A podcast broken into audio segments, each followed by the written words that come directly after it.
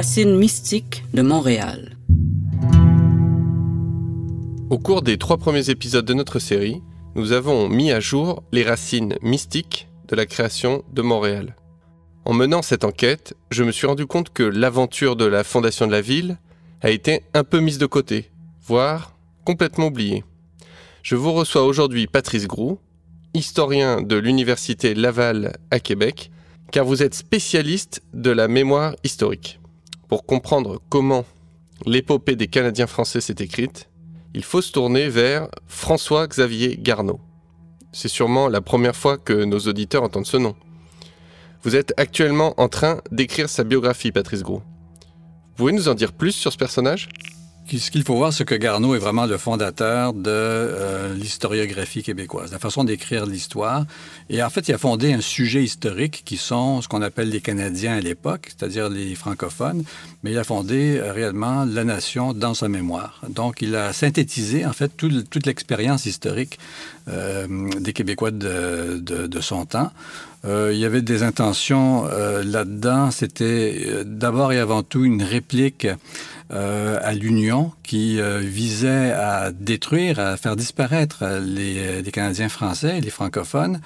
et pour rendre cette disparition impossible, eh bien, Garneau a écrit son histoire du Canada. En fait, il répondait, il ne l'a pas dit comme ça, mais il répondait à cette, cette idée que Lord Durham avait euh, avancé que les Canadiens étaient un peuple sans histoire et sans littérature et que par conséquent, ils n'avaient pas de raison de continuer à persévérer d'exister et qu'il fallait qu'ils s'anglicisent graduellement pour arrêter d'empêcher le progrès euh, et le progrès étant bien sûr la prédominance anglo-saxonne en Amérique du Nord.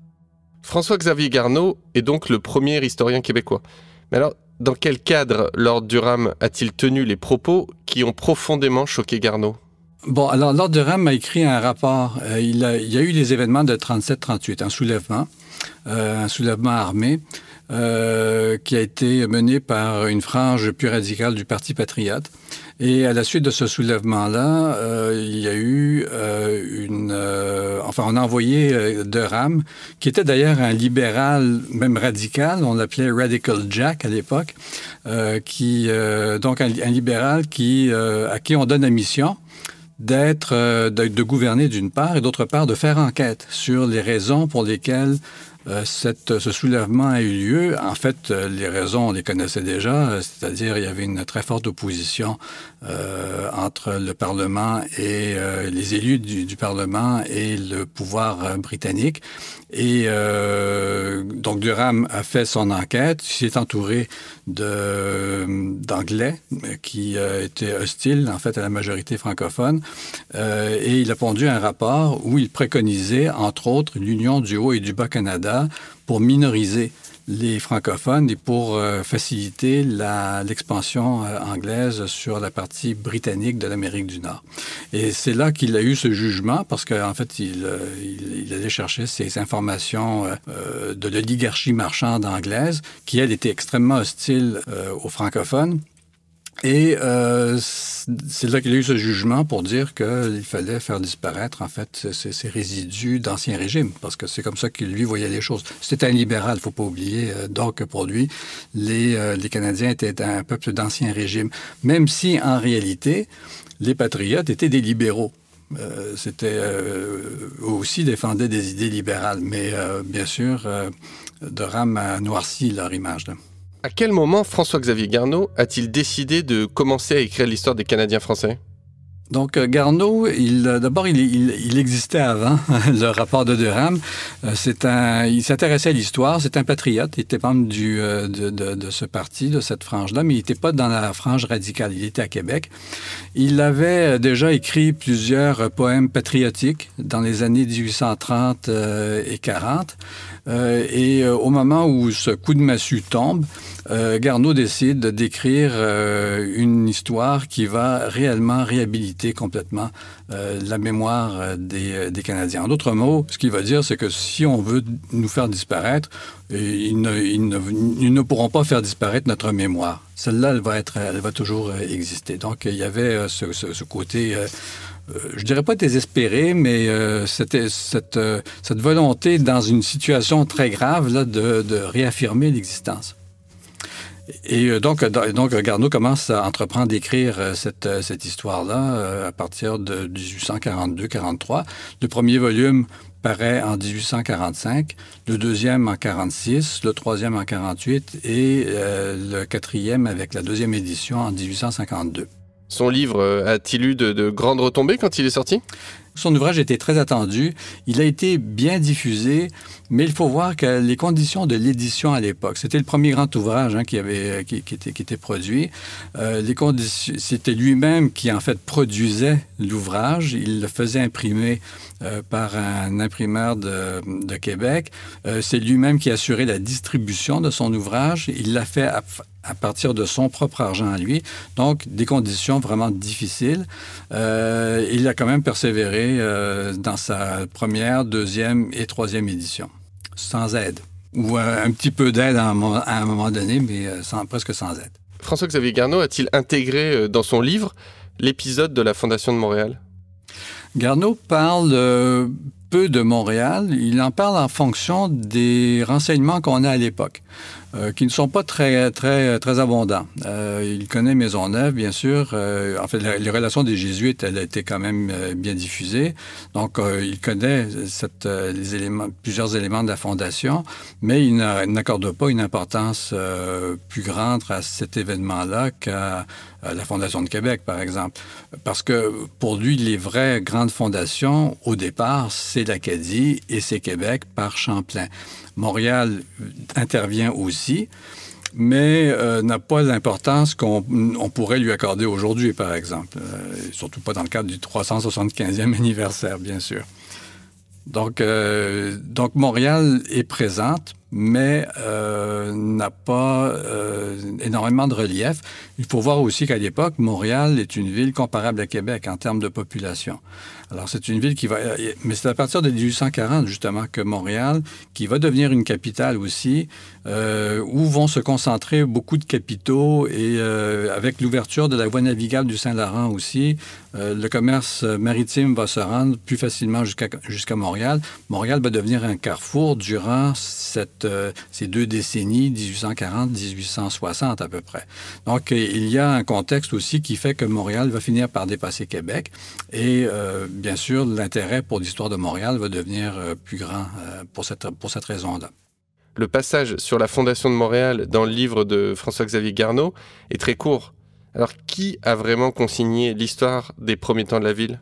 Ben, le premier, le, le, plus important, il y a eu les, relations des Jésuites, bien sûr, qui euh, parlaient constamment de Montréal à travers euh, l'expérience des, euh, des, missionnaires, mais le premier qui a couché sur papier cette histoire de Montréal, c'est le prêtre sulpicien Delier de Casson, qui était euh, le prêtre responsable de la paroisse de Montréal et qui était également le seigneur de l'île de Montréal à, son époque.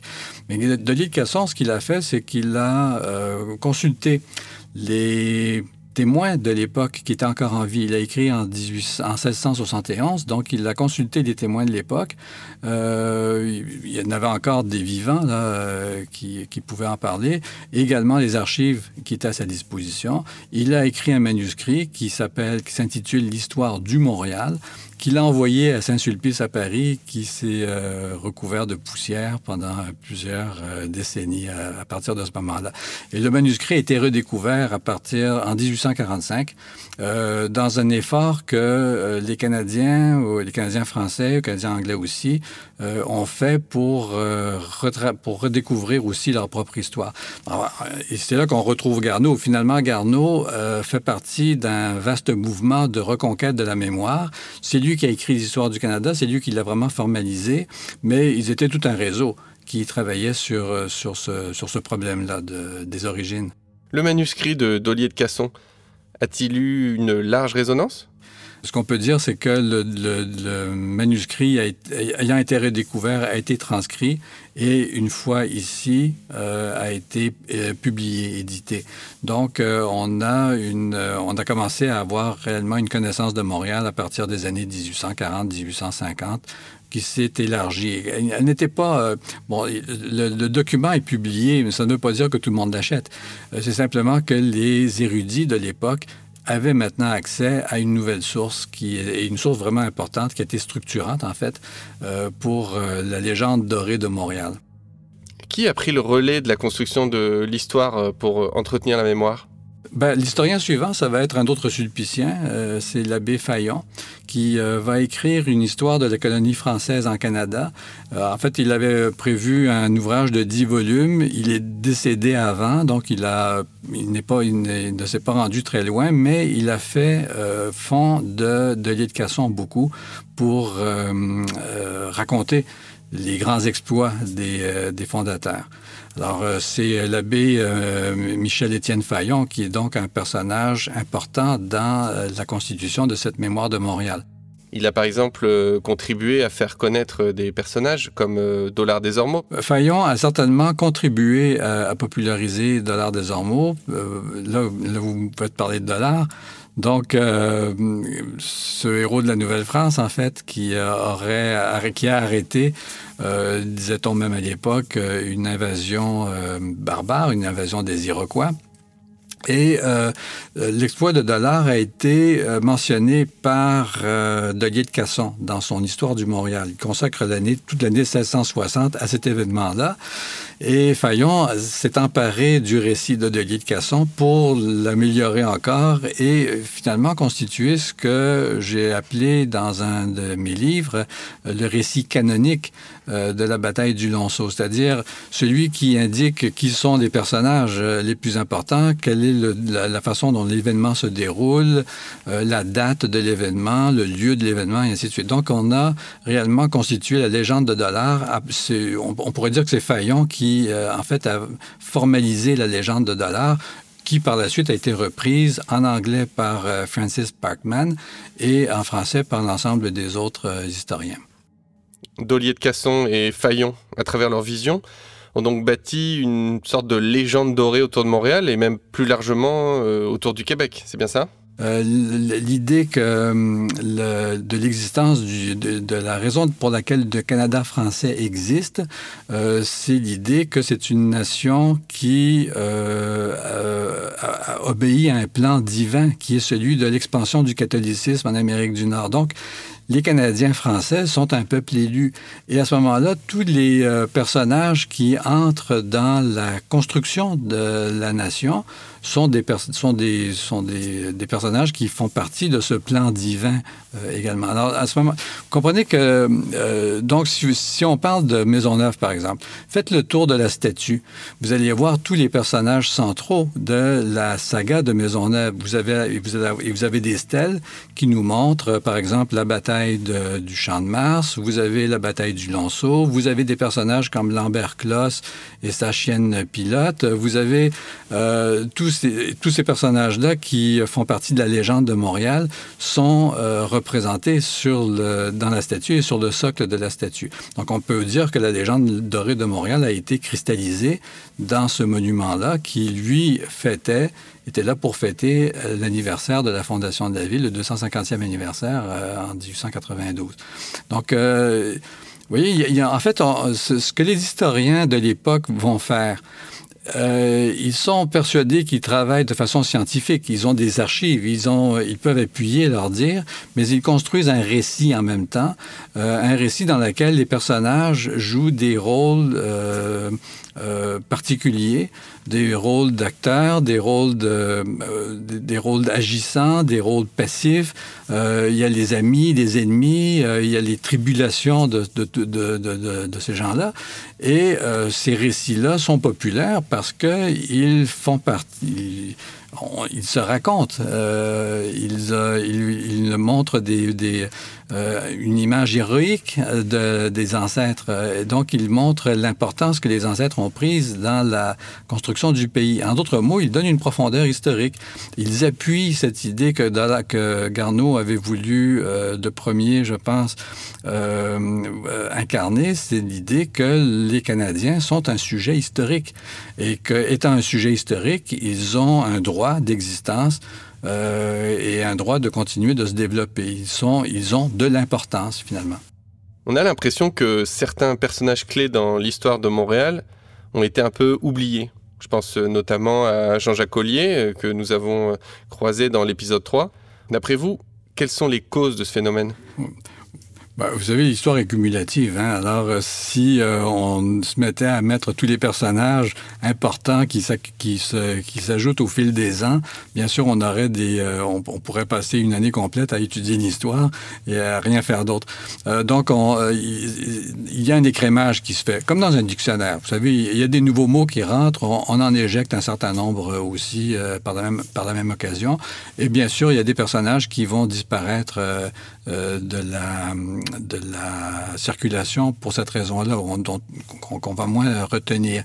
Euh, il y a également aussi le fait que les euh, intérêts pour l'histoire vont, vont euh, deviennent différents. l'histoire religieuse a été très importante à une certaine époque, mais à partir des années 1940, à partir de la Deuxième Guerre mondiale, on commence à s'intéresser à l'histoire sociale et par conséquent, c'est d'autres types de sources qu'on va se mettre à consulter. Des sources, par exemple, les recensements, des des sources, des archives, des archives hospitalières, des archives, d'autres, des archives judiciaires. Bref, un certain nombre d'autres éléments qui vont euh, contribuer à faire connaître une histoire euh, ou d'autres facettes de l'histoire. Et par conséquent, des personnages comme euh, Ollier ben, vont être un, peu occultés par d'autres sujets d'intérêt. Et puis également, on a une histoire plus sociale qui va apparaître et les grands héros vont avoir moins d'importance. C'est les petites gens qui vont devenir un centre d'intérêt. Et par conséquent, bien, encore une fois, les personnages qui avaient du relief à l'époque euh, seront moins bien perçus. Il y a peut-être un autre effet aussi, c'est que on va découvrir des quelques squelettes dans les placards de certains de ces personnages-là, ce qui va aussi contribuer un peu à, dévaloriser ou disons à, accorder moins d'importance ou plus de doute euh, quant à leur, euh, leur importance dans l'histoire. Vous parlez de squelettes dans le placard, mais de quoi s'agit-il? Qu'est-ce qui vient ternir la réputation d'un personnage quelques siècles après sa mort ben, je, je, je, prends l'exemple de Dollard des Ormeaux. Euh, des Ormeaux, euh, pendant très longtemps, c'était un grand héros. Et puis, à un moment donné, on a, euh, à partir des années 1930, avec la crise, euh, on commence à, à, à battre des euh, personnages euh, importants, on commence à scruter davantage euh, les raisons pour lesquelles, et, en fait à vérifier si les raisons pour lesquelles on les a mis sur un piédestal étaient encore valides. alors, Donald de Zormo, lui, a, est passé à la moulinette, littéralement, à partir de, de, de 1940 à, peu près. C'est pas tellement que le personnage, il n'y avait rien de caché dans son placard. Parce qu'en fait, on ne sait pas grand-chose sur Dollar des Ormeaux. Et c'est là qu'on peut voir d'ailleurs aussi comment on fabrique un héros euh, à partir de pas grand-chose non plus. Euh, donc, il n'y avait rien à dire à son sujet, mais euh, on a commencé à interroger les motifs de son expédition. on avait toujours dit, après Fayon, qu'il était parti comme un kamikaze là, dans un suicide volontaire pour arrêter les Iroquois.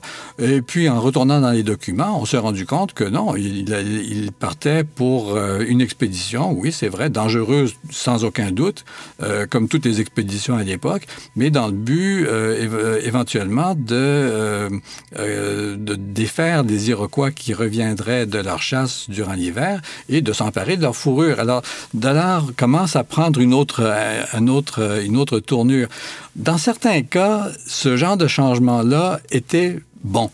Euh, un, personnage comme Radisson, qui était plus douteux encore que Dollard, qui était un chasseur, qui était un coureur des bois, euh, va réussir à passer le test parce que, où il réussit à devenir un héros, parce qu'on va lui attribuer, euh, attribuer des valeurs entrepreneuriales, si vous voulez. D'abord, lui a réussi, alors que l'heure est mort, c'est déjà un, un, avantage, mais euh, lui aussi a été l'objet d'un réexamen euh, complet de son, de son cas.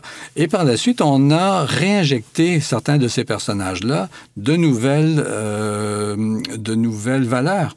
Euh, je prends un, personnage comme Jacques Cartier, par exemple, qui au départ était un, était un, explorateur et un pas un évangélisateur parce qu'il ne l'a pas fait, mais qui apportait le christianisme sur le territoire à partir des années 60, on commence à lui découvrir toutes sortes d'autres qualités, des qualités entrepreneuriales, des qualités de géographe, des qualités d'ethnographe pratiquement, euh, parce qu'il a écrit des récits.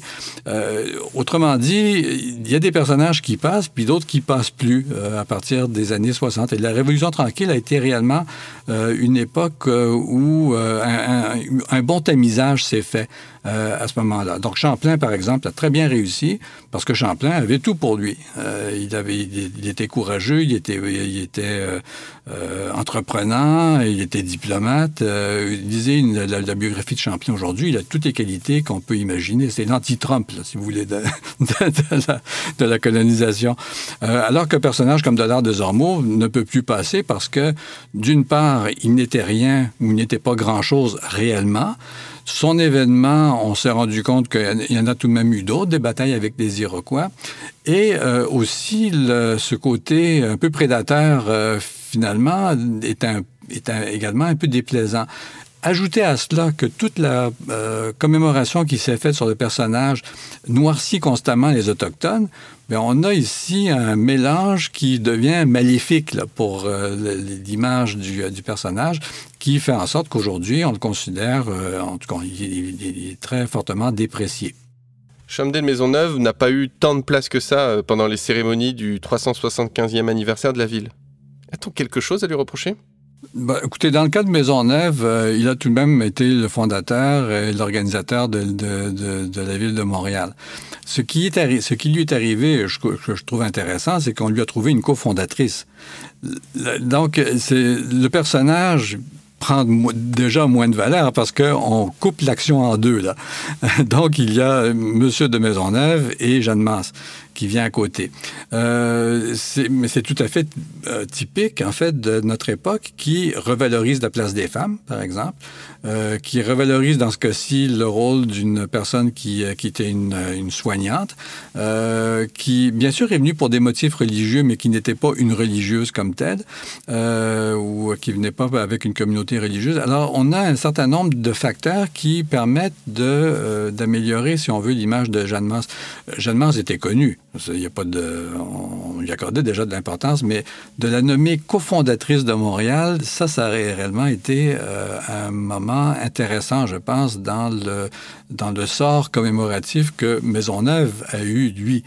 Euh, D'autre part, oui, quand il y a moins de documents, c'est sûr qu'on peut, peut broder beaucoup, mais on est à une époque où on se méfie justement des broderies euh, et où on veut retourner à la, euh, là où la science nous amène réellement, c'est-à-dire quels sont les faits, euh, quelle est la connaissance que nous avons, quel est le contexte et, ainsi de suite. Et par conséquent, ben, Maisonneuve, euh, il peut donner autant qu'il peut lui-même, mais à un moment donné, c'est clair qu'il faut un contexte pour pouvoir le mettre réellement en valeur. Au fond, la Révolution tranquille n'a-t-elle pas voulu faire de la place dans les mémoires euh, pour mettre en valeur les nouveaux héros du Québec et écarter un peu le passé catholique? Oh, je dirais pas ça. En fait, ce qui, s'est produit, la Révolution tranquille a apporté une laïcisation de la société et euh, le clergé a pris moins d'importance dans, dans les vies sociales. La, donc, la, la, la, vision du clergé également. Le clergé qui était quand même, euh, qui contrôlait le système, le réseau scolaire. Hein, donc, euh, aussi, toutes les, tous les ouvrages scolaires étaient vus, étaient visés par le clergé. Eh bien, à partir, de, à partir du moment où on crée un ministère d'éducation, à partir du moment où on crée des programmes scolaires qui accordent moins d'importance à la religion, bien sûr, la, la, euh, cette présence religieuse est moins forte. Euh, ça ne veut pas dire qu'elle n'a pas son importance, parce que euh, finalement, les religions ont été là dès le début de la colonie. La, la, colonie a été fondée aussi pour des motifs religieux. Dans le cas de Montréal, c'est particulièrement vrai. C'est moins vrai dans le cas de Québec, mais dans le cas de Montréal, c'est particulièrement vrai. Donc, on ne peut pas du tout écarter la, conception, la partie religieuse de la chose.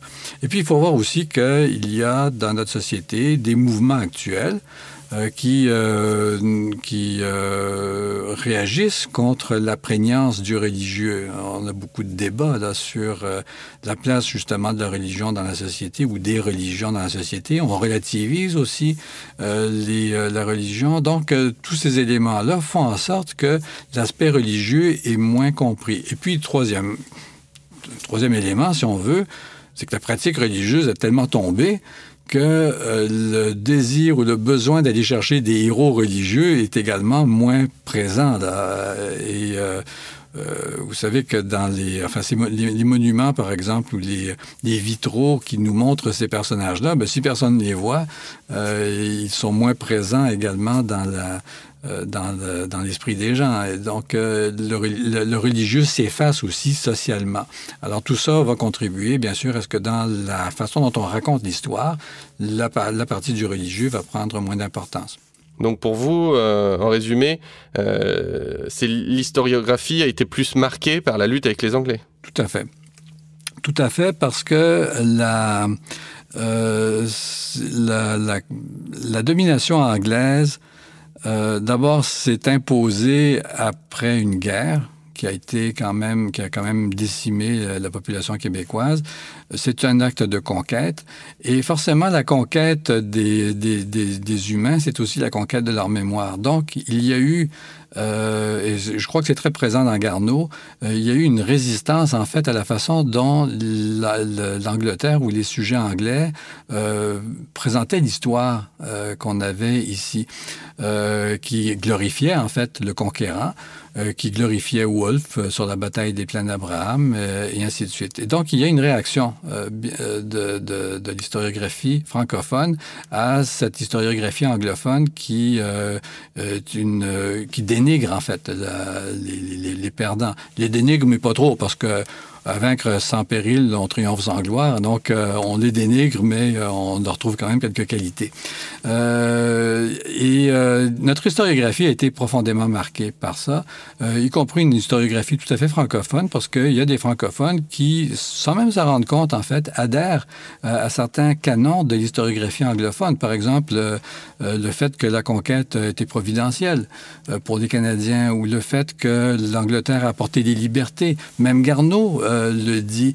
Mais Garneau le dit pas pour euh, glorifier l'Angleterre, il le dit pour dire L'Angleterre apporte des libertés, mais nous sommes sujets anglais et nous n'avons pas les libertés que vous prétendez nous avoir apportées. Et c'est là que Garneau, lui, va intervenir pour euh, mettre le, sous, le, nez du pouvoir le fait qu'il ne respecte pas les engagements qu'il devrait avoir vis-à-vis de ses propres sujets.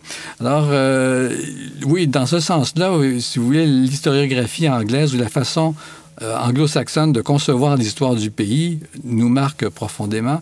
Euh, je dirais même qu'elle imbibe une bonne partie de notre manière d'écrire l'histoire.